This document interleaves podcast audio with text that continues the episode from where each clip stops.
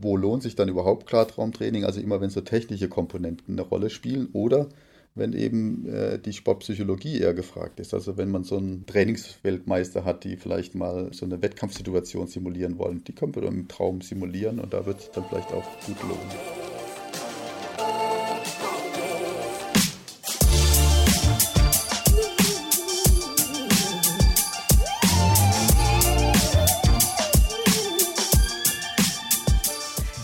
Herzlich willkommen zum Achilles Running Podcast. Mein Name ist Eileen und ich bin Teil des Achilles Running Teams. Schlafen ist wichtig. Haben wir schon mal gehört. Schlafen hilft dem Körper bei der Regeneration. Ne? Kommt uns auch bekannt vor. Mal eine Nacht drüber schlafen. Das haben wahrscheinlich die meisten von uns auch schon mal gesagt. Und jetzt wahrscheinlich werdet ihr schon eine Idee haben, um was es heute geht. Wir reden über Schlaf. Denn wir reden viel im Alltag über Schlaf und wir sagen ganz gerne auch mal, boah, gönne mal eine Mütze Schlaf. Und wir haben uns mal gefragt, was ist eigentlich Schlaf und warum sehen wir uns so sehr nach Schlaf und warum spielt Schlafen beim Sport so eine wichtige Rolle? Also wollten wir natürlich auch Antworten haben auf diese Fragen und haben uns einen Experten eingeladen in den Podcast. Professor Dr. Daniel Erlacher. Er ist Sportwissenschaftler, arbeitet am Institut für Sportwissenschaften an der Uni Bern und hat sich auf Schlaf spezialisiert. Wir sprechen über die Funktionen des Schlafs, geben Tipps für einen erholsamen Schlaf und wie man im Traumzustand zu besseren SportlerInnen werden kann. Denn ja, mit Hilfe von Klarträumen kann man trainieren, während man schläft.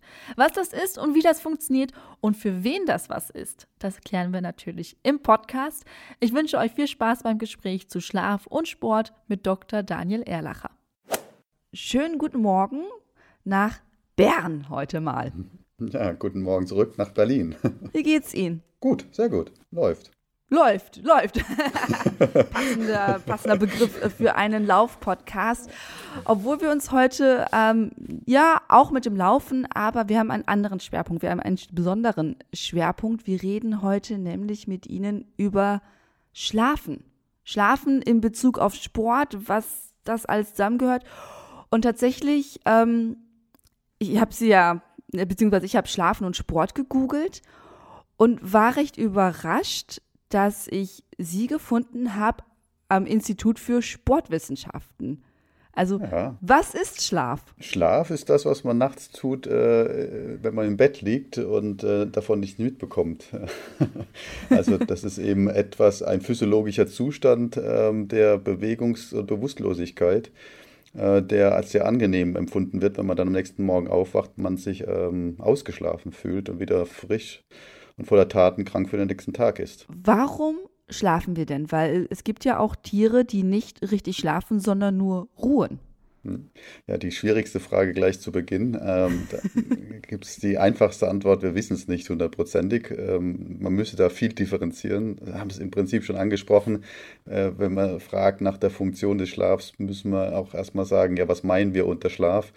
Und eben manche Lebewesen, die haben sowas wie wir Menschen als Schlaf definiert haben, eben gar nicht. Ähm, zum Beispiel Insekten oder andere ähm, Tierarten. Ähm, aber die Warmblütler oder die äh, Säugetiere, die haben eben etwas, was ausgeprägt ähm, eben auch nochmal so einen physiologischen Zustand darstellt, den man dann auch messen kann.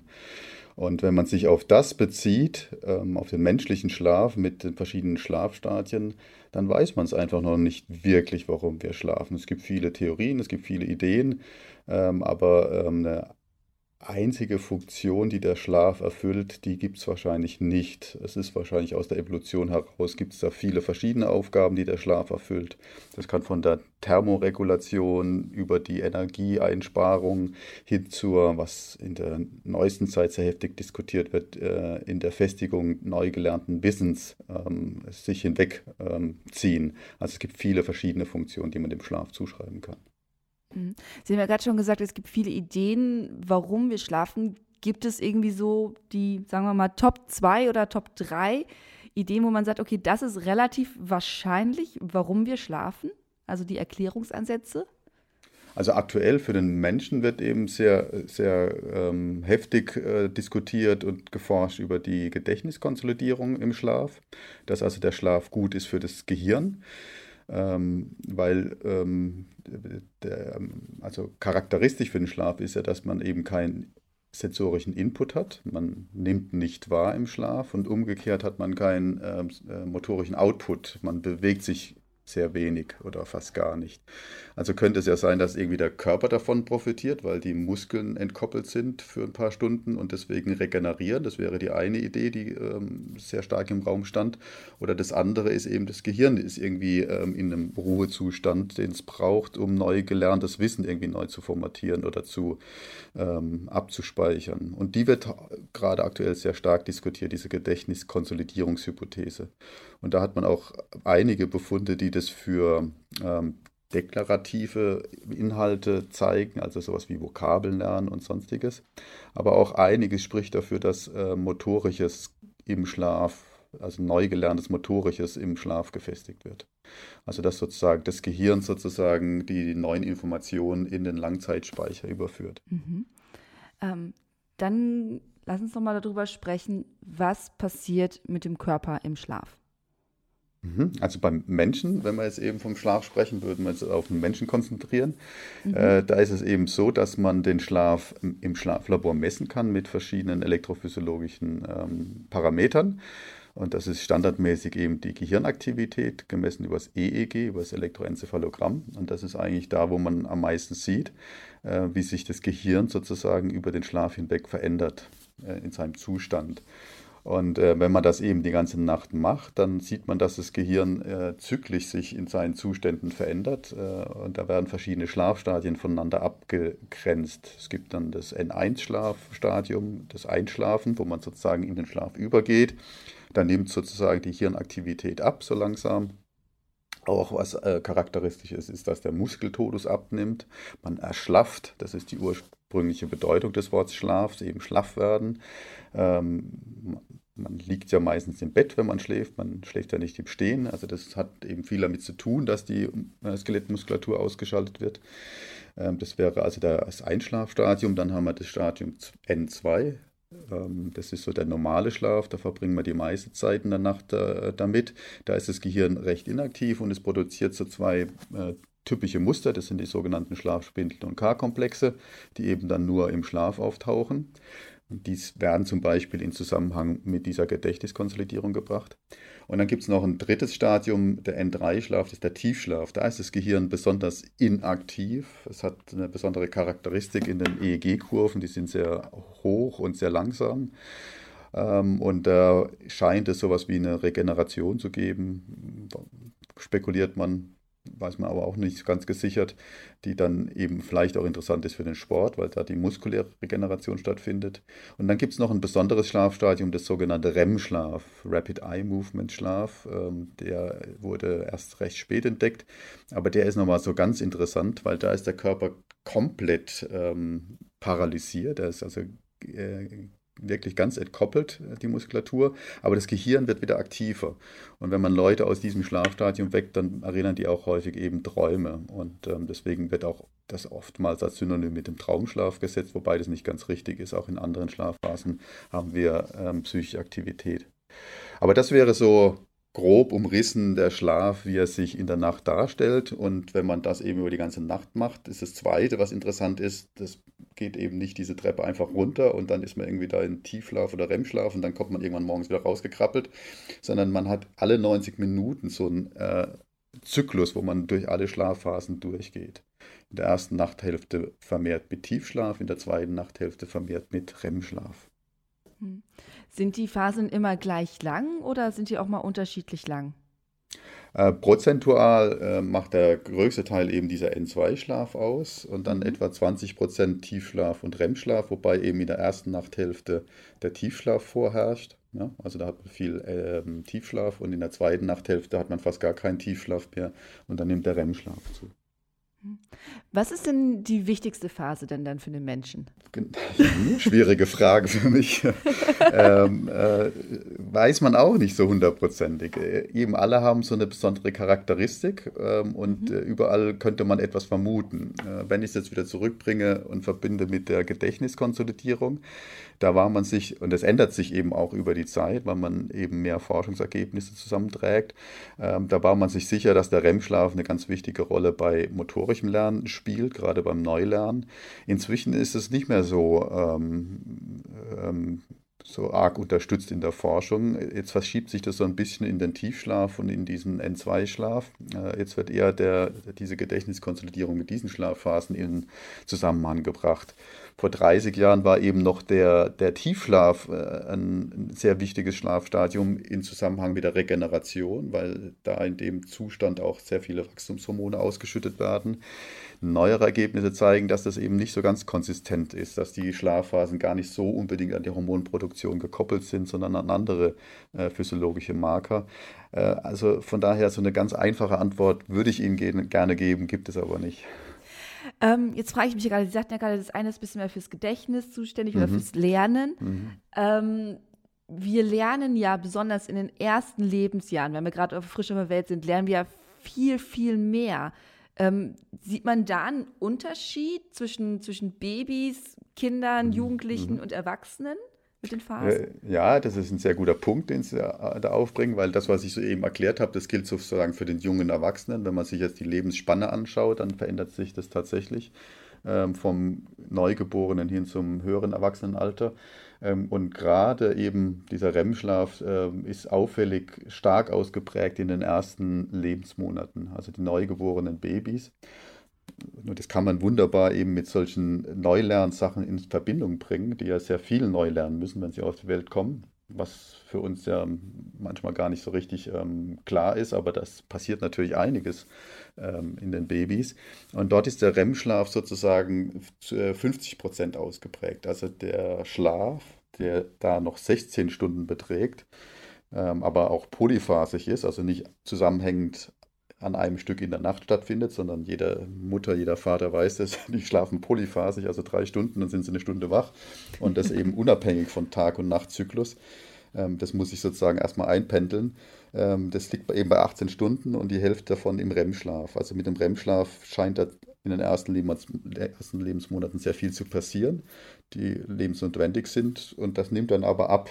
Sobald sie so zwei Jahre alt sind, pendelt sich das so bei 20 Prozent ein und es bleibt dann auch bei 20 Prozent, wobei die ähm, Gesamtschlafdauer abnimmt. Da gibt es dann so zwei zwei ähm, Brüche. Das ist einmal eben im Babyalter, wo man äh, von 16 Stunden dann irgendwie auf 12 Stunden runtergeht und dann nochmal in der Pubertät, wo die elterliche Bettkontrolle so wegfällt. Da reduziert man auch nochmal so vehement seine Schlafzeit.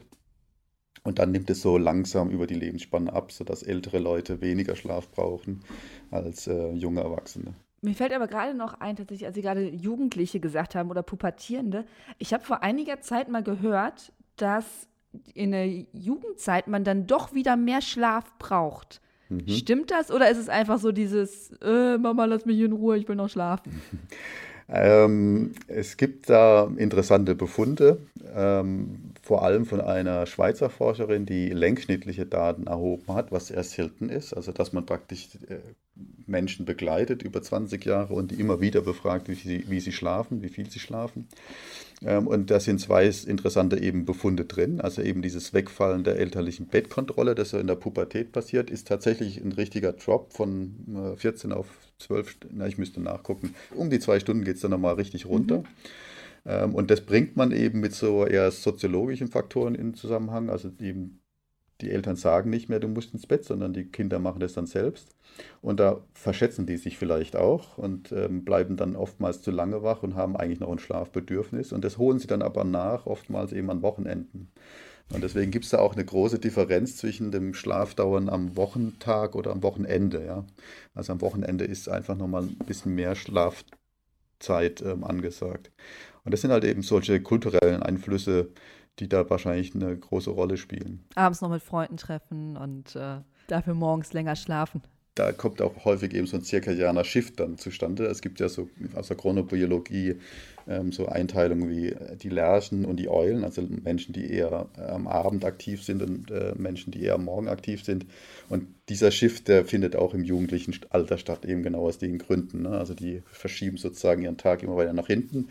Und wenn sie dann ins Berufsleben eintreten, dann werden sie aufgrund der, ähm, der Berufswelt und der zeitlichen Anforderungen einfach wieder in den normalen Rhythmus reingepackt. Aber da verschiebt sich da einiges. Super Stichwort. Ähm, es gibt ja einmal dieses Modell mit den Eulen und Lerchen.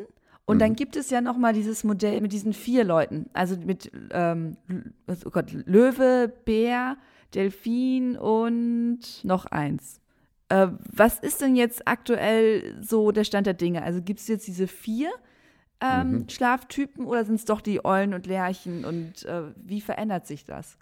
Also äh, in unserer Forschung unterteilt man eigentlich eher nur diese Eulen und Lerchen, weil die natürlich interessant sind, weil die so ausgeprägt sind. Die meisten sind eine Mischform, die liegen da in der Mitte und etwa 20 Prozent liegen da in dem einen und dem anderen Extrem. Und es wird ja eben auch häufig mit der Chronobiologie in Zusammenhang gebracht. Ich bin da kein Chronobiologe, aber das hat einiges eben damit zu tun, ähm, wie man sozusagen ähm, sein innere Uhr gestellt hat, ob die vor oder nach geht, ob die jetzt eben bei 24 Stunden liegt oder etwas länger. Und deswegen unterscheiden wir häufig auch für Sportler in einem Fragebogen eben zwischen diesem Morgen- und Abendtyp weil die dann auch oftmals in Konflikt stehen mit manchen Sportarten. Ne? Also wenn man ein ausgeprägter Abendtyp ist und ähm, aber dann in eine, äh, eine, Schwimmkarriere anstrebt und dann morgens eben aufgrund der Trainingszeiten aus dem Bett muss, dann ist es eher nicht so förderlich. Ne? Und das ist dann eher so ein Konflikt, fast ein Talentkriteriumsmerkmal, dass eine, eine Eule das dann nie schafft, sozusagen in der Sportart gut zu werden. Äh, deswegen im Sport haben wir da diese Einteilung. Die andere Einteilung ist mir ehrlich gesagt gar nicht so geläufig. Da habe ich eine Wissenslücke. ich gucke das gerne nochmal nach. Also es ist ähm, so eine Grafik, die ich häufiger auf Instagram gesehen habe. Ähm, dann kommen wir jetzt mal zum Sport so langsam. Ähm, wir haben die Sportwissenschaften und die Schlafforschung, was ja im ersten Augenblick nicht so, das, was ich am Anfang meinte. Ich habe mich ein bisschen gewundert, dass ich sie äh, mit, der, mit dem Schlafforschung äh, bei der Sportwissenschaften gefunden habe. Wie kommt das zusammen? Wie passt das zusammen? Ja, das ist eben so ein bisschen mit meinem Interesse ähm, in der Promotionszeit zu erklären. Ähm, und das ist jetzt gar nicht so, wie wir es jetzt wahrscheinlich jetzt heute diskutieren werden, der Zusammenhang zwischen Sport und Schlaf, sondern das war ein ganz anderer Zusammenhang zwischen dem Träumen und dem Sport. Ähm, mich hat damals äh, sehr stark interessiert, ob man den Traumzustand, also das nächtliche Träumen, nutzen kann für den Sport. Und da gibt es eben eine besondere Traumform, das nennt man Klarträume. Da weiß man im Traum, dass man ähm, träumt und kann daraufhin eben den Traum steuern. Und äh, das ist mir irgendwann mal als Jugendlicher über den Weg gekreuzt. Und dann habe ich das, man kann das auch lernen, habe das dann selbst mir beigebracht. Und äh, als junger Sportstudent wollte ich dann wissen, ob man ähnlich wie das mentale Training diesen Traumzustand eben nutzen kann, um nur auf einer kognitiv, also nur im Gehirn sozusagen, nur im Kopf äh, motorische Aufgaben zu üben. Und das war dann sozusagen mein Promotionsprojekt, wo ich ähm, diese motorischen Lernprozesse im Schlaf untersucht habe. Mhm. Ähm, und aus diesem, also da ich dann sozusagen beide Welten kannte, die Schlaf, Forschungswelt, Traumforschungswelt und die Sportwissenschaft habe ich dann sozusagen noch viele andere Felder für mich entdeckt, die da spannende Anknüpfungspunkte haben und die eben damals noch kaum beforscht waren. Inzwischen hat sich das ein bisschen geändert, gibt es ziemlich viel Forschung in dem Bereich und es ist eben auch breiter aufgestellt. Also was kann denn der Schlaf im Allgemeinen ohne diese besonderen Klarträume denn äh, für einen Nutzen haben für den Sport? Dann hake ich direkt bei dem Träumen nämlich mit ein. Das ist nämlich, wenn man sie googelt, dann kommt man sehr schnell auf, auf so Traumartikel. Äh, Gibt es mittlerweile eine Antwort darauf, warum wir überhaupt träumen? Also die Antwort ist noch schwieriger als die Frage, warum wir schlafen.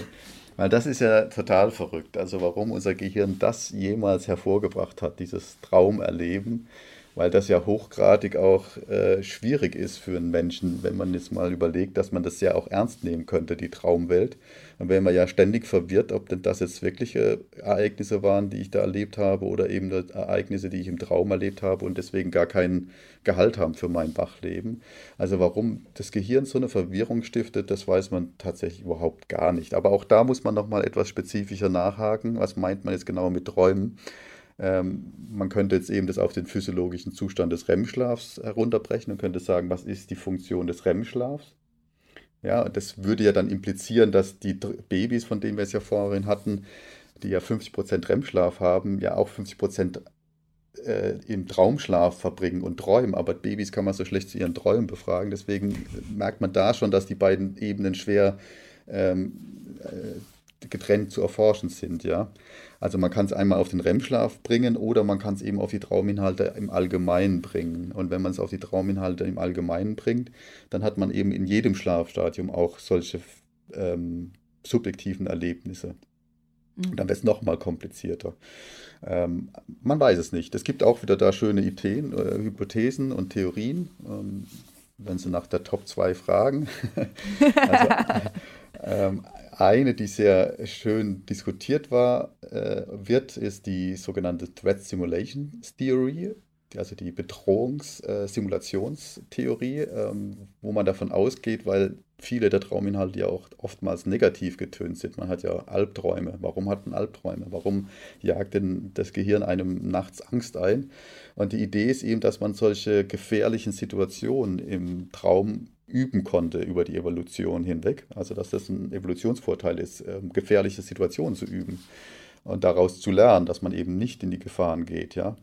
Und das war eben diese sogenannte Threat Simulation Theory. Und die war aber dann so spezifisch, dass man da gesagt hat, naja, aber so wahnsinnig überwiegen diese Albträume ja doch nicht. Es gibt ja auch viele normale Träume und auch viele ähm, äh, positive Träume, sodass man das ein bisschen geweitet hat und dann als Social Simulation Theory gemünzt hat. Also dass eben überhaupt soziale Inter Interaktion simuliert und vorweggenommen werden kann, also prädiziert werden kann. Und diese Idee, dass man vorwärts modelliert, also praktisch einen Blick in die Zukunft wagt, ohne dabei irgendwie eine Gefahr oder irgendwie ähm, einer peinlichen Situation ausgesetzt zu sein, die gefällt mir ganz gut. Also dass es wie so ein Simulator ist, in dem man erstmal so ein bisschen Probe handeln kann. Aber es ist schwierig, ähm, weil das kann man natürlich schwer testen. Wenn das dann so einen evolutionären Charakter hat, dann kann man da eben schwer in der Zeit zurückgehen und dann die Trauminhalte ausschalten und gucken, wie es dann gekommen wäre. Und von daher sind es nette Theorien, die aber eben kaum untersucht werden können. Mhm. Träumen wir denn eigentlich immer oder gibt es auch Schla äh, traumlosen Schlaf? Ja, es ist, eine, ist auch sehr gute Frage und äh, man hätte bis vor zehn Jahren noch gesagt, ähm, oder wir es so, vor 50 Jahren hätte man gesagt, man träumt nur im REM-Schlaf. Mhm. Dann haben ein paar Forscher da ein bisschen cleverer untersucht und haben gezeigt, dass eben auch im Non-REM-Schlaf durchaus Traumaktivitäten zu erheben sind. Also dann ist man davon ausgegangen, man schläft, äh, träumt die ganze Nacht. Also das Gehirn ist immer am Träumen, man kann sich bloß nicht erinnern. Und in neuerer Zeit gibt es aber ein paar Studien, wo man eben auch Leute mit so diesen äh, High-Density-EEG-Anlagen oder auch im MRT, wo man wirklich gut ins Gehirn schauen kann, ähm, untersucht haben. Und da haben die jetzt eben auch Phasen gefunden, wo man, äh, wenn man da Leute weckt und die haben so ein bestimmtes EEG-Muster, ähm, dann haben die wirklich gar keine Traumerinnerung. Ist ein ganz spannender Befund, der jetzt auch wieder heiß diskutiert wird, ob es dann wirklich auch so traumlose Schlafphasen gibt. Ähm, aber da wissen wir noch zu wenig drüber. Ja, ich würde sagen, muss man mal abwarten, was die neuere Forschung bringt. Ich erinnere mich immer wahnsinnig viel an meine Träume. Ähm, mhm. Und manche von meinen Freundinnen sagen so, ja, das passiert mir einmal in, in einem halben Jahr. Woran liegt das? Also, dass, dass gute ich Frage. mich so extrem auch, okay. Ja, gute Frage. Also das ist so ein Rätsel, das mich auch als Traumforscher also immer noch, äh, ja, auch selbst wundert, warum denn die Traumerinnerung so eine hohe Variabilität aufweist.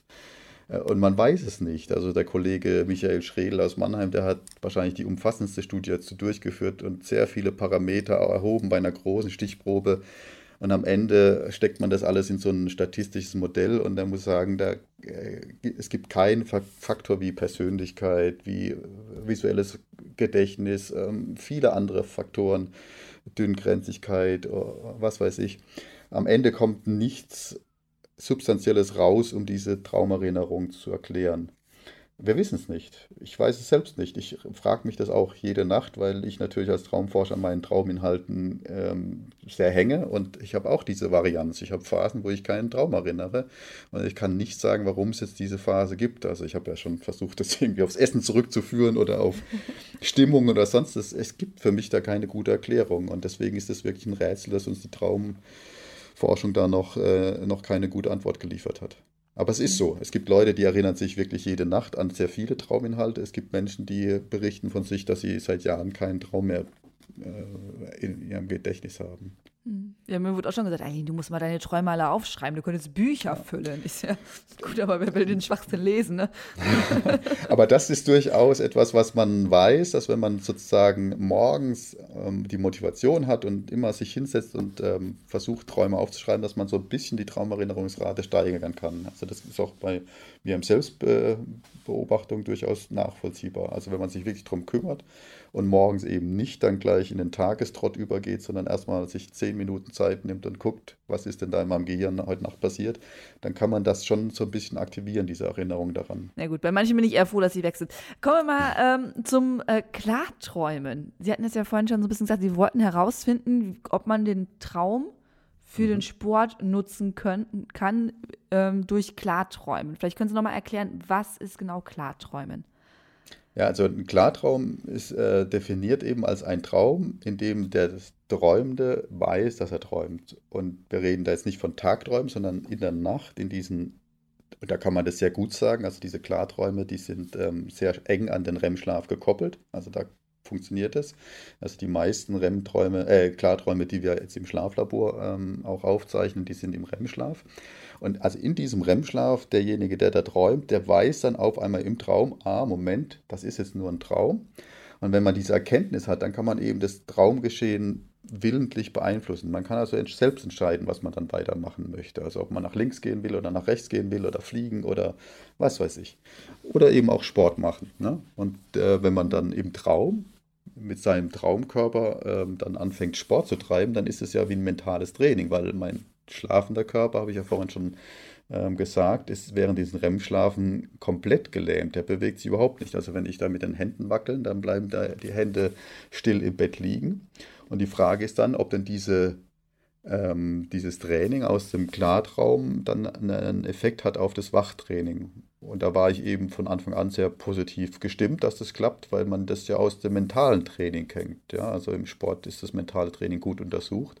Und da weiß man, wenn man sich nur vorstellt, Bewegungen auszuführen und das wiederholt macht, wie wenn man das im Tag äh, tatsächlich machen würde, dann hat man eben Effekte, äh, die das tatsächliche Bewegungslernen beeinflussen. Also man wird dann wirklich auch besser. Mhm. Und wahrscheinlich auch, so kann ich mir das zumindest vorstellen, ähm, bei Mentaltraining auch die Visualisierung, weil man sich halt vorstellt von wegen, hey, ich kriege da die Medaille oder ich laufe halt unter vier Stunden durch, beim Marathon äh, durchs mhm. Ziel. Wenn ich das träume, dann hat das doch wahrscheinlich auch einen ähnlichen Effekt wie diese mhm. Visualisierung, oder? Ja, genau. Mentales Training ist oftmals so ein, so ein Sammelbegriff, wo verschiedene mhm. mentale Trainingsformen drinstecken. Also das wären jetzt eher so unespezifische Trainingsformen. Ähm, aber, ähm, und das würde man auch Effekt erwarten, also durchaus. Ähm, aber wir haben tatsächlich dieses enge mentale Training untersucht, also wo man wirklich ähm, einen Basketballfreiwurf übt und genau diese Bewegungsausführung dann okay. versucht zu verbessern. Ähm, aber beides ist denkbar. Beides hat äh, durchaus positive Auswirkungen auf die, die Leistung am Tag. Mhm. Dann kommt natürlich jetzt die Frage, wie kann ich das lernen? Klarträumen. Ja, da gibt es leider auch keine ganz einfache Antwort. Es gibt äh, haufenweise Techniken. Wenn man googeln würde, findet man unzählige davon. Das ähm, Problem ist, dass die wenigsten davon irgendwie wissenschaftlich begleitet oder untersucht worden sind.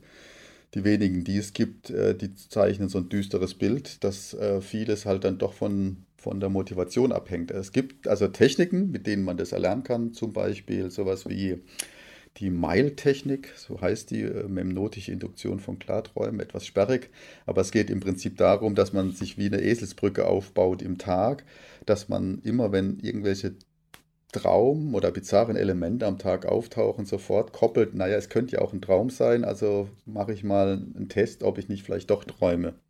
Und dann macht man anhand solcher Realitätstests, überprüft man, ob man jetzt wacht oder träumt. Also im Traum kann man zum Beispiel durch die geschlossene Nase atmen, weil man hat ja keine tatsächliche Nase, die man zuhält, sondern es ist ja nur die vorgestellte.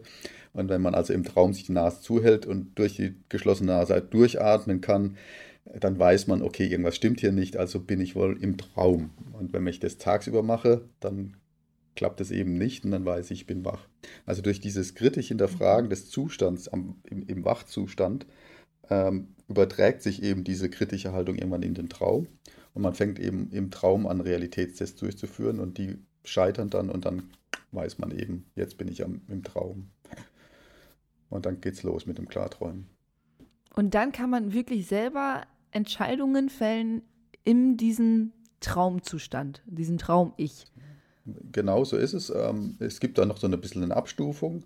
Also mhm. manche unterscheiden dann noch eben, äh, ob denn diese, ähm, diese äh, Freiheit eben 100% ist. Also die hundertprozentige Freiheit gibt es halt auch nicht. Also es ist immer noch eine gewisse Traumdynamik, die da die Grenzen setzt.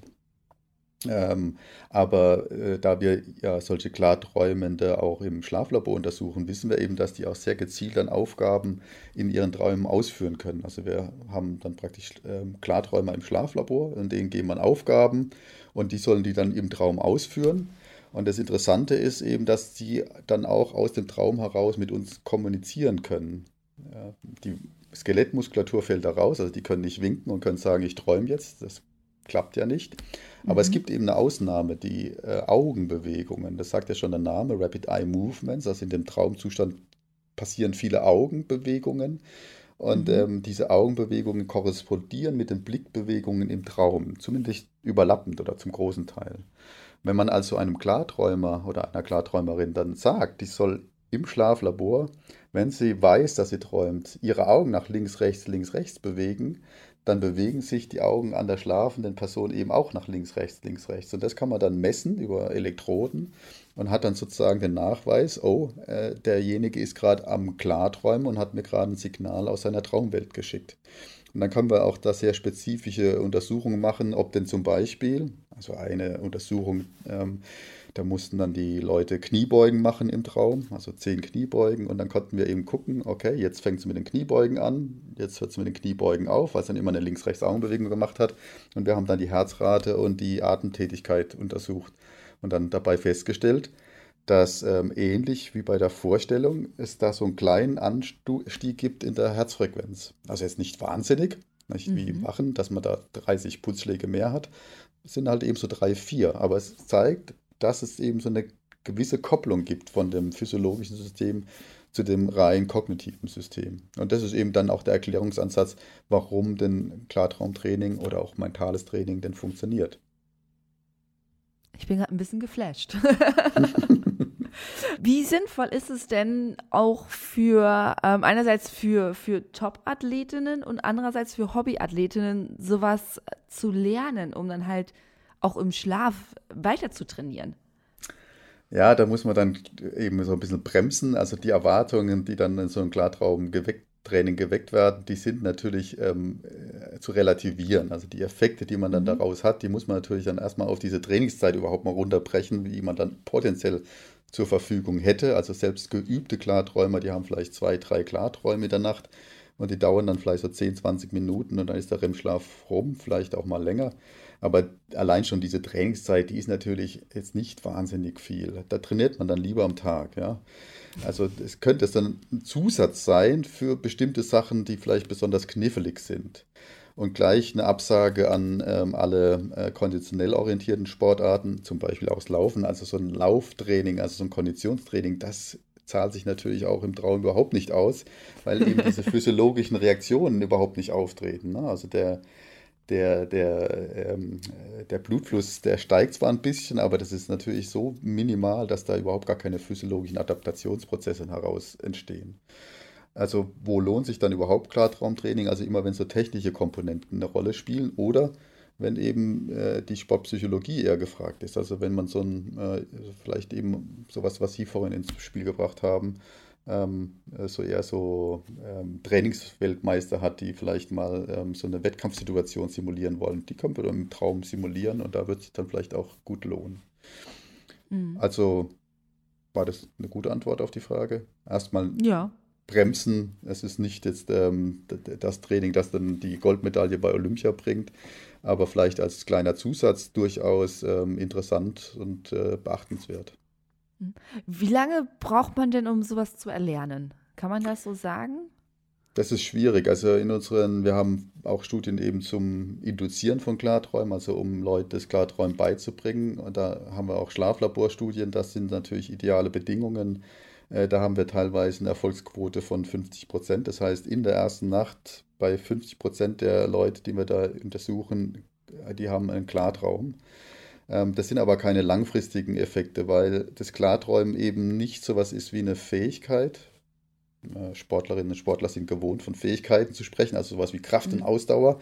Also wenn ich laufe, dann baue ich ja meine Ausdauerfähigkeit auf, aber wenn ich aufhöre zu trainieren, dann verliere ich auch wieder die Ausdauerfähigkeit ähm, und das ganze, der ganze Zauber geht auch wieder verloren. So ist es mit dem Klarträumen. Also man muss immer dranbleiben, um das Klarträumen zu kultivieren und sobald man aber auch aufhört mit diesen Übungen, verschwindet das Klarträumen wieder. Ähm, es ist nicht also so wie eine Fertigkeit, äh, wie das Fahrradfahren. Wenn man es einmal gelernt hat, dann kann man es und dann hat man es fürs Leben gelernt, sondern äh, man muss immer wieder üben. Deswegen, ähm, bei manchen klappt es in der ersten Nacht, aber der nächste Klartraum kommt dann vielleicht erst ein halbes Jahr später und bei anderen dauert es vielleicht drei Monate. Dafür haben die dann aber regelmäßig Klarträume. Dann gehen wir mal zu dem Punkt über, den wir dann doch leichter, vielleicht leichter äh, beeinflussen können unsere Schlafqualität. Denn was wir wissen, wir brauchen den Schlaf, um uns zu erholen, ne? auch wenn wir nicht ganz genau wissen, warum wir denn jetzt schlafen und nicht nur uns ausruhen. Ähm, wie kann man guten Schlaf messen? Also gibt es da verschiedene Kriterien? Wie sieht das so aus? Was ist, was ist guter Schlaf? Mhm. Ähm, äh, das ist eine Frage, die gar nicht so ganz leicht zu beantworten ist, äh, weil der, der, Schlaf natürlich sehr individuell ist. Also es gibt da mhm. schon unterschiedliche Typen. Also wenn man jetzt gerade vorhin über die Schlafdauer gesprochen haben, dann würde man so bei Mitteleuropäer so siebeneinhalb Stunden Nachtschlaf äh, erfassen, wenn man die Leute fragt, wie viel sie schlafen. Ähm, aber da streut dann die Breite. Also es gibt dann Leute, die kommen mit vier Stunden aus, es gibt Leute, die brauchen zehn, zwölf Stunden. Es gibt also Lang- und Kurzschläfer. Und deswegen ist die Antwort ja schon immer nicht ganz einfach zu geben, weil wenn ich sage, du musst acht Stunden Nachtschlaf haben und ich habe aber eigentlich einen Kurzschläfer vor mir, dann ist es für den viel zu lang und dann würde der nur sinnlos sozusagen im Bett liegen. Ähm, und umgekehrt, wenn ich dann einen zwölf Stunden Schläfer hätte, der würde sagen, das ist viel zu wenig. Also es ist immer vom individuellen Bedürfnis erstmal abhängig. Und dieses individuelle Bedürfnis rauszufinden, ist gar nicht so einfach. Man muss ja ähm, Zeiten messen sozusagen, wo man äh, an keine anderen Sachen gebunden ist. Also im Homeoffice ist es vielleicht gar keine schlechte Zeit. Da hat man vielleicht einen ziemlich natürlichen Fluss. Aber wenn man morgens eben aus dem Bett muss, ähm, dann ist man halt einfach von seiner Schlafzeit eben an diese Randbedingungen ge gekoppelt. Und mhm. da sind die Schlafdauern vielleicht immer zu kurz, als es eigentlich äh, der Körper braucht. Ähm, das zeigt sich immer im Wochenendschlaf, dass der eben immer länger ist. Ja? Äh, also müsste man erstmal rausfinden, was ist denn so meine Schlafdauer, die ich brauche, um, und das wäre jetzt ein gutes Kriterium, um zu sagen, ob man gut geschlafen hat, um am nächsten Morgen eben ausgeschlafen sich zu fühlen und eben bereit für den Tag. Immer wenn man eben nicht dieses Gefühl hat, dann scheint der Schlaf irgendwie zu kurz gewesen zu sein, wenn man sich nicht ausgeschlafen fühlt. Jetzt gibt es aber halt auch noch viele Schlafstörungen, die dazwischen schießen können. Ähm, da kann man trotz ausreichendem Bettzeit und Schlafzeit ähm, dann, was weiß ich, eine obstruktive ähm, Atembeschwerde haben und aufgrund dieser Atemaussetzer eine ganz schlechte Schlafarchitektur, also dieses schöne Auf- und Abgehen von den Schlafstadien, die ich vorhin erklärt habe, die wird dann völlig durcheinander geworfen. Und somit ist also auch diese, dieser Ablauf des Schlafs ein äh, Faktor, der guten Schlaf ausmacht. Und das kann man dann zu Hause gar nicht mehr kontrollieren. Weiß man ja nicht, ob man jetzt gerade heute Nacht eben schöne Schlafzyklen hatte oder eben aufgrund so einer ähm, Schlafapnoe eben einen ganz ver, äh, zerstörten Schlafrhythmus. Und dann muss man das eben äh, wieder in Ordnung bringen, weil dann nützt einem auch mehr Schlafzeit nicht, solange eben dieses andere Problem vorherrscht. Hm. Also es ist eine sehr individuelle und eine gar nicht so ganz einfach zu beantwortende Frage. Mhm. Wie kann ich das denn für mich so ein bisschen rausfinden, wie viel Schlaf ich denn jetzt wirklich brauche? Weil Sie gerade schon gesagt haben, ne, am Wochenende schläft man ein bisschen weniger, also man holt ja quasi irgendwie Schlaf nach. Ähm, aber der optimale Fall wäre ja, ich bekomme jede Nacht die Stunden Schlaf, die ich auch wirklich brauche. Ja. Genau, eben so ein Schlaftagebuch würde sich da anbieten, einfach mal über zwei Wochen äh, notieren und dann morgens eben auch so ein bisschen die Schlafqualität beurteilen, fühle ich mich eben gut ausgeschlafen? Und dann sieht man ja an den Morgenden, wo man eben nicht so gut ausgeschlafen hat, im Idealfall, dass das vielleicht Zeit, Nächte waren, wo man eher zu kurz geschlafen hat. Ähm, und dann kann man vielleicht so ein bisschen rauslesen, wenn dann noch so Wochenenden dabei sind, äh, was dann für einen selbst die ideale Schlafzeit ist. Ähm, das muss man, so im Selbstversuch könnte man das schon ein bisschen rauskriegen. Wenn man das dann experimentell machen wollen würde, dann müsste man halt Leute in einer äh, optimalen Schlafumgebung haben und dann einfach die Leute sozusagen ihrem natürlichen Schlaf ähm, freien Lauf geben. Bloß sind diese experimentellen Bedingungen so künstlich, dass man die nur ganz schwer vortreffen kann. Also ich denke da an so klassische Bunkerexperimente, also gerade in der Chronobiologie hat man früher Leute eben an sämtlichen externen Hinweisreizen versucht abzuschotten, hat sie in solchen Bunkern äh, sich überlassen. Und wenn man dann Menschen untersucht, dann entwickeln die so einen ganz freien eigenen Rhythmus ihres Schlafwachdaseins. Und das wäre dann sozusagen die optimale Bestimmung der eigenen Schlafdauer. Aber das ist eben fast äh, fast nicht machbar im normalen Heimsetting. Mhm. Wir haben jetzt gerade nur über die Schlafdauer, über die Stunden an sich gesprochen. Wie wichtig ist denn die Uhrzeiten, wann ich ins Bett gehe und wann ich aufstehe? Äh, die sind eigentlich zu vernachlässigen. Ähm, also sowas wie, ähm, früher gab es ja eben so die Sachen, der Schlaf vor Mitternacht, der ist viel wichtiger. Mhm, genau. Ähm, aber die sind eigentlich zu vernachlässigen, wenn man halt eben die Rahmenbedingungen hat, dass wenn man nach Mitternacht schläft, äh, die gleiche Schlafdauer und die gleiche Schlafqualität oder Schlafmöglichkeit hat. Weil oftmals sind es eben diese Rahmenbedingungen. Wenn man eben nach Mitternacht ins Bett geht, dann kommt man eben in den Konflikt, dass morgens halt der Tag anfängt. Ja? Und da kommt man eben nicht raus das macht der Tag halt äh, unabhängig von mir und deswegen kann ich dann meistens morgens ja nicht so lange schlafen, weil ich dann zur Arbeit muss oder weil es hell wird oder was auch immer, weil dann der Lärm anfängt, die Müllabfuhr kommt und dementsprechend hat man dann das Gefühl, naja, wenn ich jetzt eben nach Mitternacht ins Bett gehe, habe ich eigentlich schlechter geschlafen, aber das liegt halt einfach nur daran, dass ich nicht eben in, einem, in einer Höhle war, wo ich dann eben ungestört hätte weiterschlafen können. Wenn ich dann die Schlafdauer bekommen hätte, wäre ich wahrscheinlich auch ausgeschlafen. Also es sind oftmals diese Rahmenbedingungen, die einen dann da querschießen. Und deswegen ist der, der, der, der Bettzeitpunkt erstmal irrelevant, außer man ist halt ein eben ausgeprägter chronobiologischer Typ. Ja, dann spielt es natürlich dann schon eine Rolle, wenn man ein Abendtyp ist und soll vor Nacht ins Bett gehen. Das beißt sich dann halt einfach, weil der dann im Bett liegt und dann einfach noch nicht schlafen kann, weil er noch keinen Schlafdruck hat. Und dementsprechend ähm, das, wäre das für ihn eine schlechte Idee, dann ähm, früher ins Bett zu gehen. Da müsste er dann schon noch ein bisschen mehr machen, um dann seinen, äh, inneren, seine innere Uhr noch zu verstellen. Kann man diese innere Uhr sich eigentlich auch ein bisschen antrainieren, dass man sagt, okay, also eigentlich bin ich abends immer so ganz fit, aber ich möchte eigentlich morgen schon um 5 Uhr Sport machen gehen und nicht bis 8 Uhr im Bett liegen. Mhm. Ja, da ist man so ein bisschen geteilter Meinung. Einige sagen, das kann man sehr gut. Ähm, und ähm, das wird natürlich dann auch in der in dieser zirkadianen Forschung auch eingesetzt. Also man denkt, muss ja nur dran denken an solche ähm, Lampen, die ähm, helles Licht ausstrahlen, die dann genau dafür eingesetzt werden, dass man sozusagen dem Tageslicht ausgesetzt ist. Das wird zum Beispiel in skandinavischen Ländern sehr häufig eingesetzt, die ja ähm, allein schon von ihrem geografischen Punkt da sehr starke Schwankungen haben im Hell-Dunkel-Rhythmus. Mhm. Ähm, na, ne, also die haben ja im, im Winter haben die ja unheimlich lange Nächte und dementsprechend haben die ja gar kein Sonnenlicht, was die dann sozusagen zirkadian aktivieren würde. Und dann ähm, verspricht man sich von solchen Hilfsmitteln eben auch eine Justierung des zirkadianen Rhythmus. Manche sind da sehr positiv gestimmt, dass das geht. Also auch nichts anderes, wenn man Flugreisen macht, wird man ja auch vielleicht das ein oder andere ähm, Trick anwenden, ähm, um schneller an den ähm, neuen äh, Zeitrhythmus äh, angepasst zu werden. Andere sind da eher skeptisch und sagen, diese inneren Prozesse, die sind sehr rigide und die kann man nur ganz schwer verändern oder ähm, in ihrer Gewohnheit umprogrammieren. Und da muss man ein bisschen ausprobieren, ob man denn der Typ ist, der das eben schafft oder eben wirklich ein rigider Typ ist, der dann tatsächlich an seinem, äh, mehr oder weniger mit seiner inneren Uhr da immer im Konflikt steht mit der Wachwelt. Mhm. Ähm, dann ein Punkt, den wir gerade kurz angesprochen hatten, war mit dem Schlaf nachholen. Also man kann, wenn man zu wenig geschlafen hat, über, weiß ich, paar Nächte, kann man den Schlaf nachholen. kann man auch vorschlafen. Also das kenne ich noch so aus meiner wilden Partyzeit, dass ich gesagt habe, so okay, heute Abend geht's auf die Piste, äh, ich lege mich schon mal zwei Stunden hin. Mhm.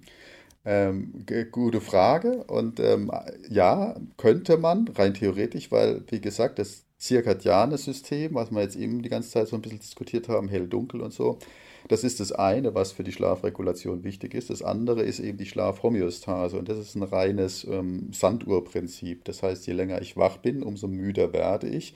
Und das nennt man dann in Kombination der Schlafdruck, den man aufbaut. Und wenn der Schlafdruck groß ist und ich mich dann ins Bett lege, dann schlafe ich ein.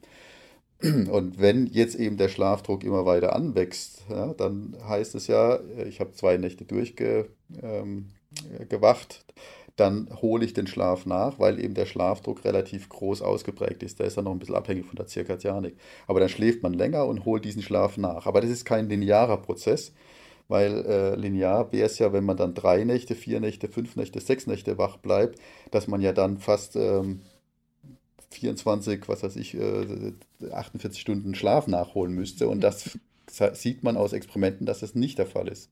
Also der Rekord im Wachbleiben ist, glaube ich, so zehn Tage. Und der Mensch hat dann danach 16 Stunden geschlafen und dann war er wieder normal subjektiv äh, betrachtet. der hat dann nicht eine Woche geschlafen. Also ja. das ist also nicht ein linearer Prozess, sondern ähm, der flacht dann auch irgendwie ab. So, jetzt kann man vorschlafen, lange Vorgeschichte. Ähm, ja, könnte man. Man würde eben einfach den Schlafdruck abbauen und dadurch den, den Schlafdruck etwas nach hinten versetzen.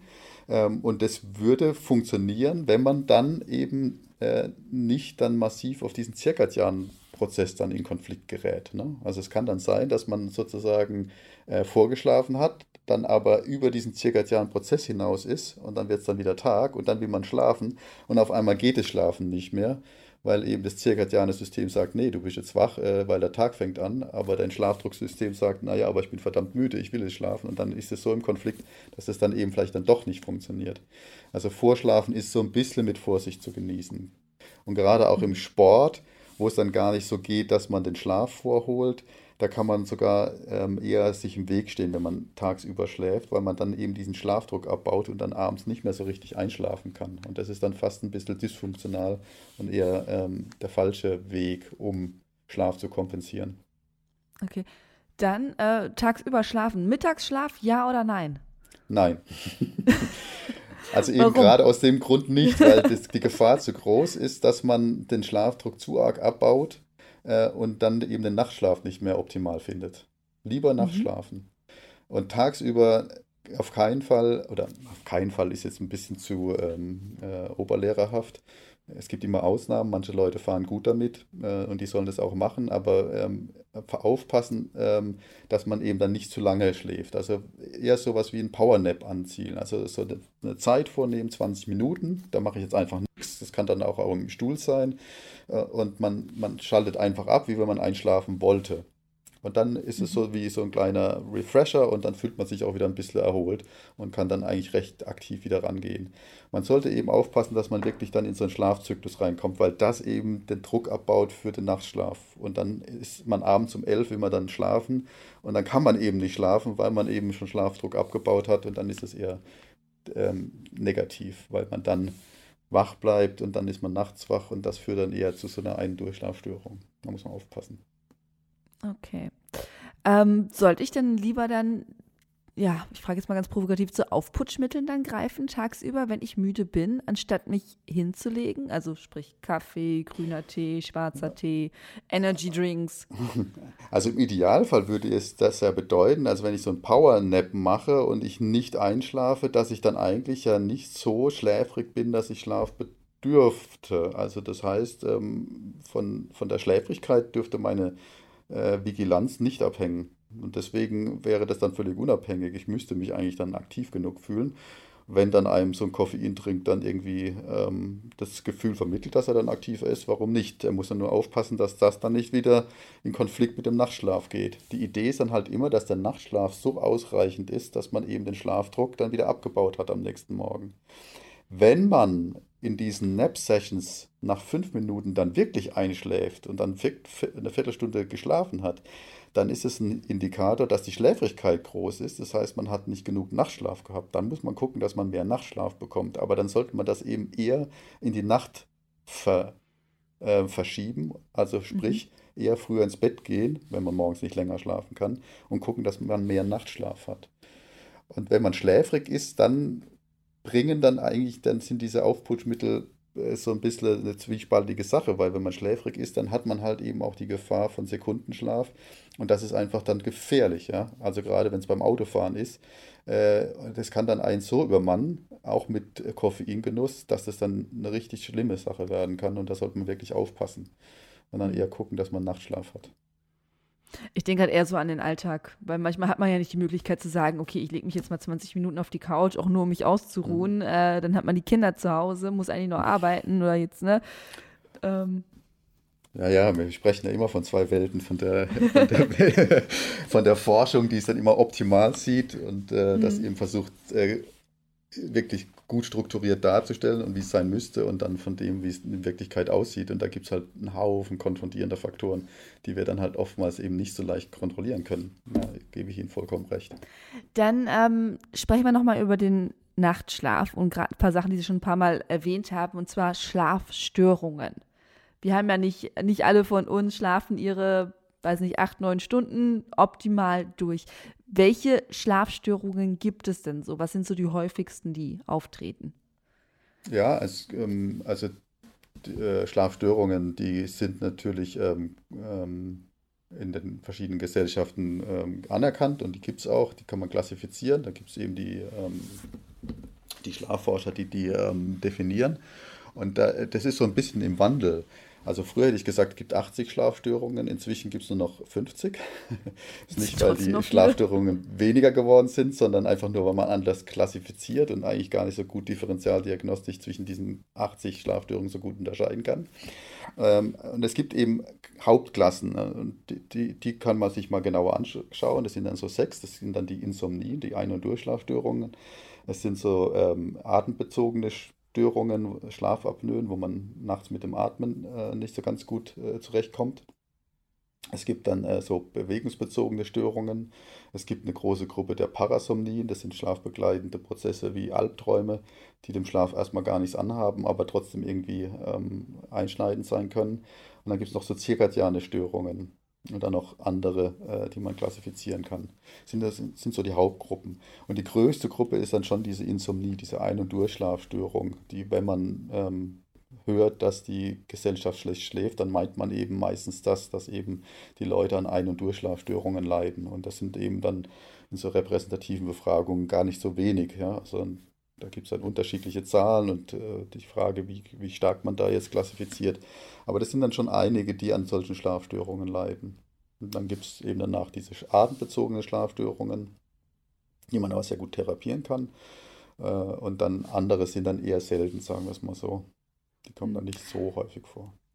Ab wann spricht man denn von einer Schlafstörung? Also kann man das sagen, ab, weiß nicht, 30 Minuten nicht einschlafen können, ab fünfmal Nacht, wach werden in der Nacht?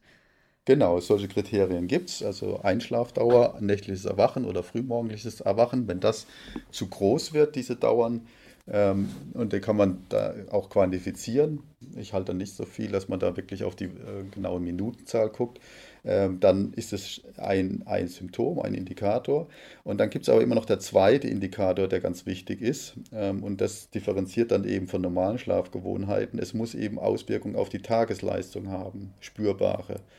Ähm, sprich, wenn jemand eine hohe Schlaflatenz hat, aber und das auch über Wochen und aber sich ausgeschlafen am nächsten Morgen fühlt, dann wird man nicht von einer Schlafstörung unbedingt sprechen. Also diese Tageseinschränkung, die muss durchaus noch mitschwingen.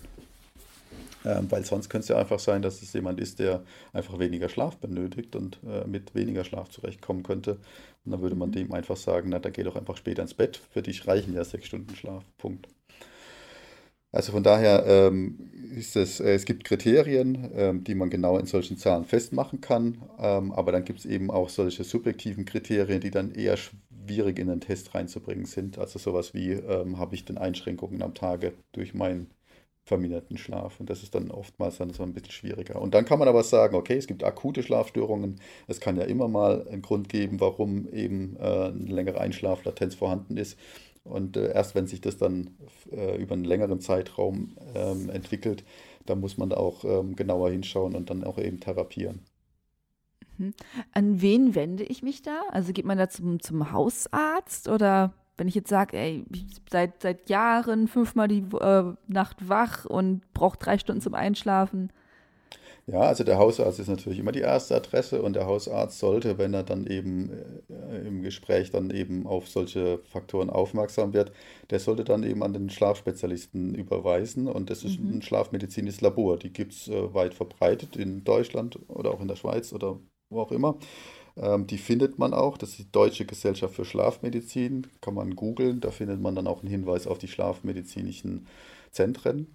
Äh, und die müssen dann weiter abklären und die müssen dann schauen. Und da gibt es dann ähm, ähm, viele, die sich eben auf diese Schlafapnoen spezialisiert haben und andere, die sich dann eher auf Ein- und Durchschlafstörungen äh, spezialisiert haben. Und je nachdem ähm, muss man dann auch nicht zwingend in ein Schlaflabor, sondern ähm, es gibt dann auch schon einfachere Diagnostiken, mit denen man dann schon rausfinden kann, was dem der Person jetzt dann fehlt. Mhm. Aber der Gang wäre erstmal zum Hausarzt und der würde zielgerichtet weiterleiten. Äh, wenn das nicht passiert, wenn man das Gefühl hat, der Arzt übersieht da was und vor 20 Jahren hätte man da durchaus noch skeptisch sein können. Da gab es eine Studie, wo eben Hausarztbesuche oftmals eben nicht zum Spezialisten geführt haben. Inzwischen sind da Hausärzte besser informiert, weil sich eben auch die Kriterien etwas geändert haben und weil es auch äh, präsenter geworden ist, das Thema. Äh, dann sollte man eben selbst auch dann durchaus mal beim Schlaflabor anrufen und der direkten Termin versuchen zu ergattern, wenn man denkt, man hat ja wirklich recht, das ist ein Problem im Schlaf und man ist da ist, nicht richtig weitervermittelt worden. Dann kann man ja das selbst die Hand in die, die. Heft in die Hand nehmen. Was kann ich denn selber zu Hause machen, um meine Schlafqualität zu erhöhen?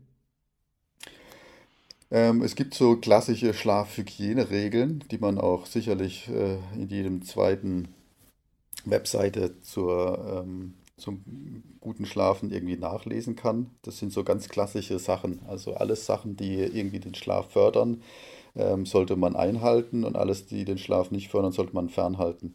Ähm, zum Beispiel regelmäßige Bettzeiten. Je regelmäßiger die Bettzeiten, ähm, umso mehr kann sich mein Körper über die Zirkadianik auch auf Schlafen einstellen ähm, sowas wie im Schlafzimmer eben nur das Zimmer nur fürs Schlafen nutzen. Also Corona-bedingt werden jetzt vielleicht einige das Schlafzimmer als Büro umfunktioniert haben. Das wäre eher schlecht, weil das ja Tätigkeiten sind, die aktivierend sind. Und wenn ich dann sozusagen so klassisch konditionierend denkend in mein Schlafzimmer komme und dann erstmal an die Arbeit denke, dann fährt das nicht meinen Geist und Körper runter, sondern das aktiviert dann eher, das ist eher störend. Schlafzimmer sollte also fürs Schlafen da sein und nicht fürs Arbeiten gilt auch fürs Fernsehen. Beim Lesen, da könnte man sich drüber streiten, weil viele eben das, Schla äh, das Lesen ja nutzen als Einschlafritual. Dann soll es auch wieder okay sein. Ähm, dann sowas wie Koffeinkonsum, eben nicht vom Bett gehen. Äh, in diesen Schlafhygieneregeln, interessanterweise, kommt auch oftmals die körperliche Aktivität ins Spiel. Und da heißt es dann mhm. auch oft, äh, vier Stunden vorm Bett gehen nicht mehr körperlich aktiv werden. Da kann ich aber für Normalschläfer Entwarnung geben. Das gilt also wirklich nur für Leute, die äh, tatsächlich Probleme haben im Schlaf. Wenn man ein gesunder junger Schläfer ist oder eine Schläferin, dann ähm, macht das abendliche Sporttreiben nichts mit dem Einschlafen. Die schlafen genauso gut, wenn nicht sogar ein bisschen schneller ein. Also da kann man auch direkt äh, noch am Abend laufen gehen. Vorsicht eben, manche reagieren da tatsächlich sehr aktivierend drauf und wenn das bei ihm so ist, dann ähm, sollte man es vielleicht dann doch lassen und die letzte Trainingseinheit etwas früher planen. Aber der normale, gute, Schla äh, die gute schlafende Person wird dadurch nicht beeinflusst. Wie kann ich denn vielleicht auch den Sport nutzen, um besser zu schlafen? Ja, genau, das ist nämlich genau der Punkt. Ähm, Schlaf und Wachsein ist ja ein reziproker Prozess, also das ist sozusagen das eine bedingt das andere. Also wenn ich jetzt ähm, äh, gut geschlafen hat, dann kann ich gute Tagesleistungen äh, bringen, das haben wir schon mehrfach gesagt. Aber umgekehrt, mhm. wenn ich natürlich sehr viel am Tag gemacht habe und den Schlafdruck erhöhe, dann kann ich natürlich auch besser schlafen und äh, den Schlafdruck erhöhen kann ich eben auch durch körperliche Betätigung. Äh, deswegen ist auch der Sport sozusagen als therapeutisches Mittel ähm, in den Fokus gerückt, gerade bei Menschen mit insomnischen Störungen. Und da versucht man eben die sportliche Aktivität ähm, gezielt einzusetzen, um den Körper müde zu machen, weil das ist ja etwas, was man äh, intuitiv eben in dieser Regenerationshypothese verankert, dass wenn man viel Sport treibt, dass der Körper Regeneration braucht und Regeneration im Idealfall eben schlafabhängig ist und dadurch eben der Körper eher zum Einschlafen neigt.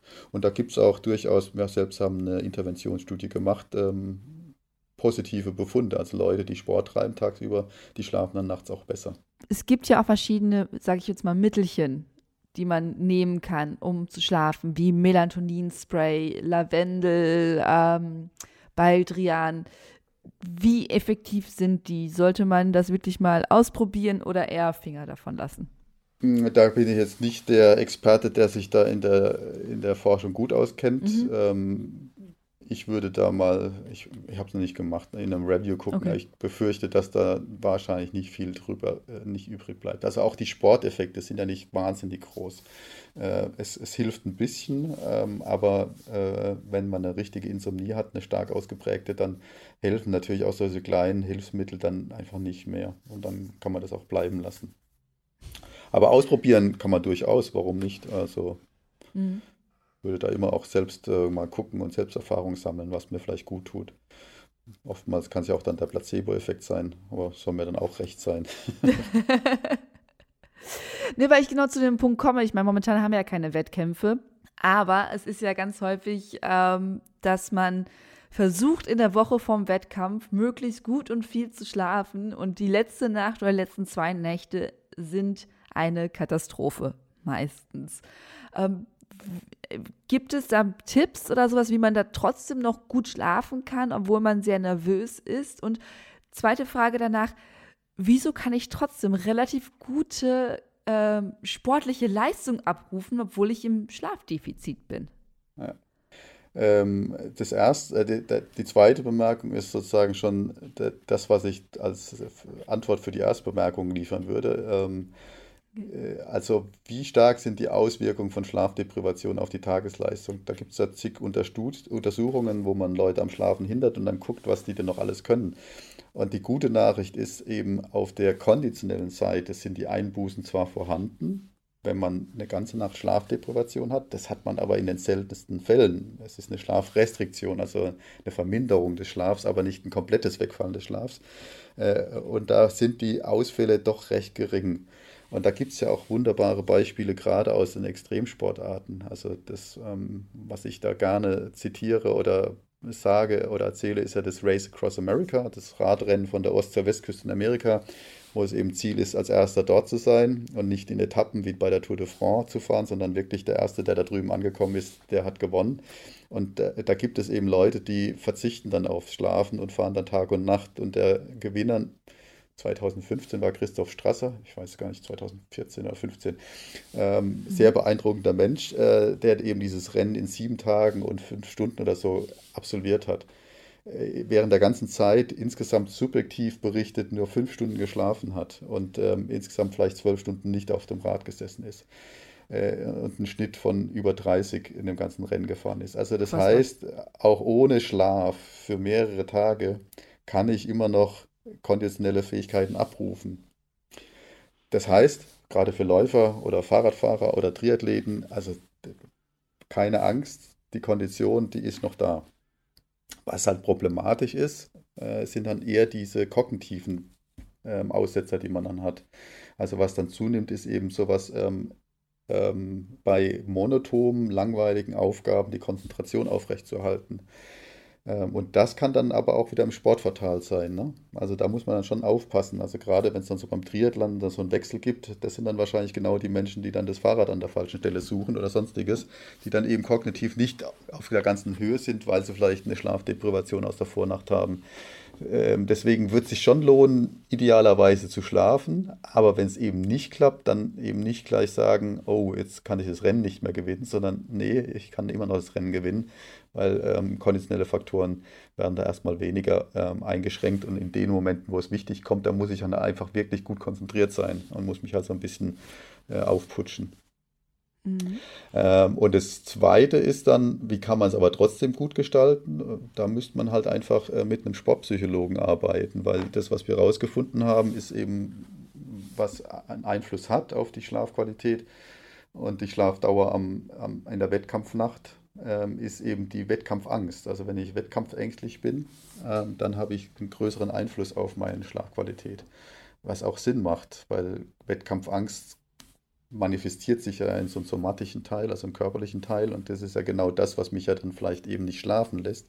Also wenn ich dann an meiner Wettkampfangst arbeite mit einem Sportpsychologen, mit einer Sportpsychologin, dann kann ich natürlich auch meinen Schlaf sozusagen dadurch indirekt verbessern. Oder dann auf direkten Wege mit einem Somnologen halt an meinen äh, Schlafgewohnheiten arbeiten und da dafür sorgen, dass ich eben da gute Strategien habe, äh, meinen Schlaf auch in der Vorwettkampfnacht gut zu finden. Dann würde ich als letzten Punkt noch gerne über äh, quasi Digitalisierung und Sport sprechen, also die ganzen Apps, Tracker. Man kann ja jetzt alles messen. Es gibt ja diesen, diesen Ring oder ähm, ich habe eine Apple Watch oder es gibt auch andere Smartwatches, die jetzt Schlaf messen und sagen, hat man gut geschlafen, hat man nicht gut geschlafen. was, was bringen die? Hm, also ganz spannende Frage, die beschäftigt uns natürlich auch. Und ja. da muss, man's, äh, muss man auch wieder vorweggreifen äh, und muss sagen, mh, hm, wir können da momentan keine guten Aussagen machen, einfach nur weil die Technik rasant sich fortentwickelt. Mhm. Also hätte ich noch gesagt vor einem Jahr, naja, also die, die Graphen, die sind zwar ganz nett, aber die können halt eben nur die Aktivität des Körpers erfassen. Und das machen viele auch heute noch. Also das heißt, die Idee ist einfach, wenn ich mich bewege, dann schlafe ich nicht und wenn ich mich nicht bewege, dann schlafe ich, wenn es in der Nachtzeit passiert. Das heißt, ich messe da kein EEG, sondern ich messe einfach nur körperliche Aktivität und ich schließe aus Inaktivität auf den Schlaf. Und das kann natürlich völlig falsch liegen. Ich kann einen Insomniker haben, der liegt im Bett, ist hellwach und sagt, ich muss jetzt schlafen, ich muss jetzt schlafen. Und die Uhr sagt, er schläft, aber er ist natürlich mhm. hellwach. Und dann hätte die Uhr, also wäre einfach völlig falsch, würde die liegen. Ähm, die Güte drückt man dann in der Sensitivität, in der Spezifizität aus und das wäre genau das. Also das, die, die Schlafmessung würde sagen, ähm, wach und das Schlaflabor würde sagen, äh, schläft und das Schlaflabor würde sagen, nee, der ist wach. Also da gibt es einfach äh, Bereiche, wo man einfach sich klar sein muss, dass die Uhr völlig daneben liegt. Bloß in der Zwischenzeit ähm, sind es ja nicht mehr nur reine Aktigraphen, sondern die messen ja dann noch ähm, verschiedene physiologische Merkmale mit. Also zum Beispiel ähm, den Pulsschlag oder die Sauerstoffsättigung. Und da gibt es dann schon clevere, clevere Algorithmen, die zum Teil dann auch auf Schlafphasen zurückschließen lassen.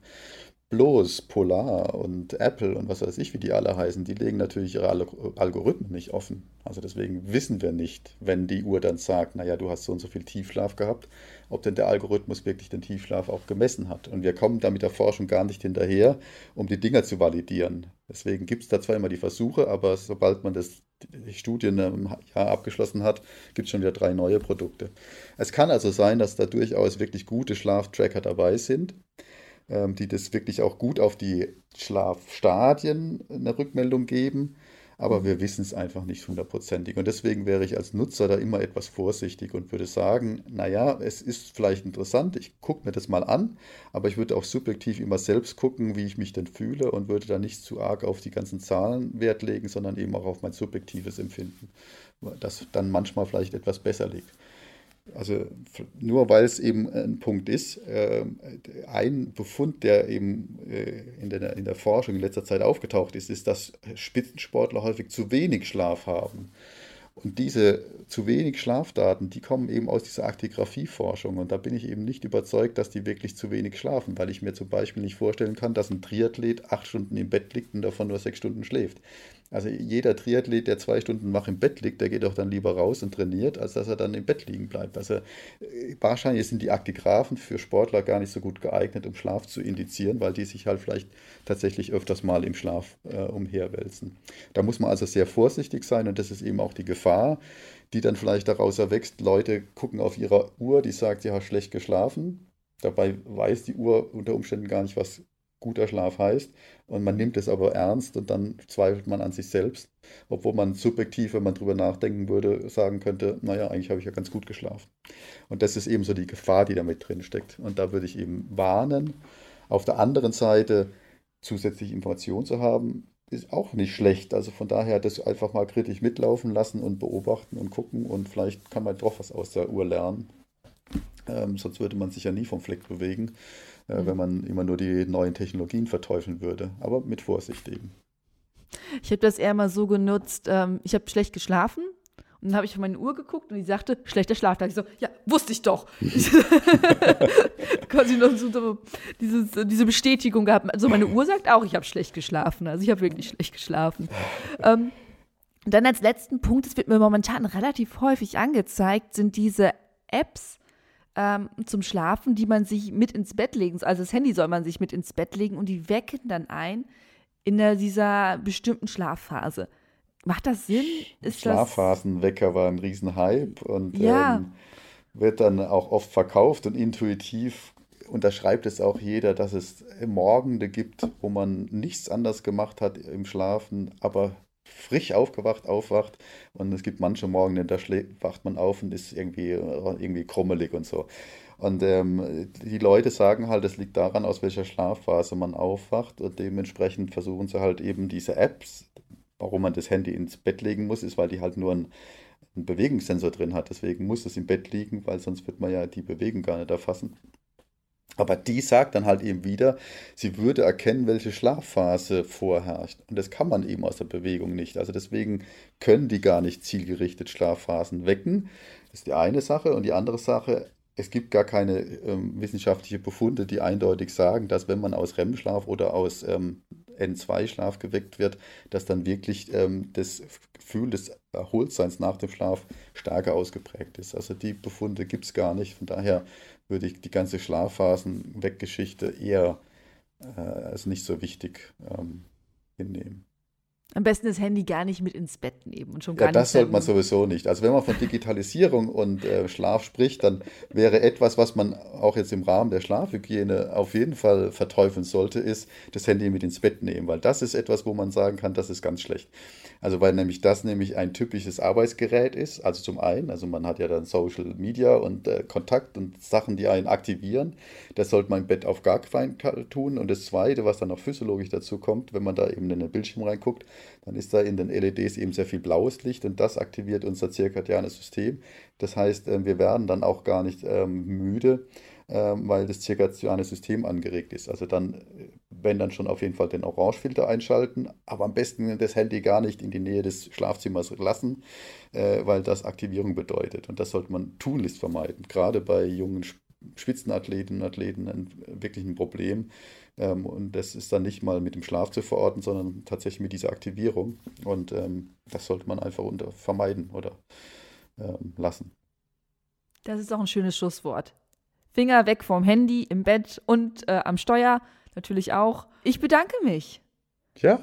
Für diesen äh, tollen Einblick in die Schlafforschung, Traumforschung und äh, was es alles mit uns macht. Und ähm, ja, bin sehr geflasht. Ich, äh, irgendwie habe ich gerade Lust, Inception zu gucken. Haben Sie den Film gesehen?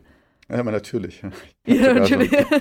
ein Paper drüber geschrieben, dass auf jeden Fall die Zeitdimension in Inception falsch ist, wenn man es aufs Klarträumen münzt. Also wenn man die Ebenen ja. hinabgeht. Also es ist nicht so, dass die Zeit im Traum zunimmt. Also fünf Minuten Wachzeit ist nicht eine Stunde Traumzeit, sondern wenn wir das untersuchen, ist es eher umgekehrt. Wenn ich ähm, zehn Sekunden zähle, dann brauche ich im Traum sogar eher ein bisschen länger.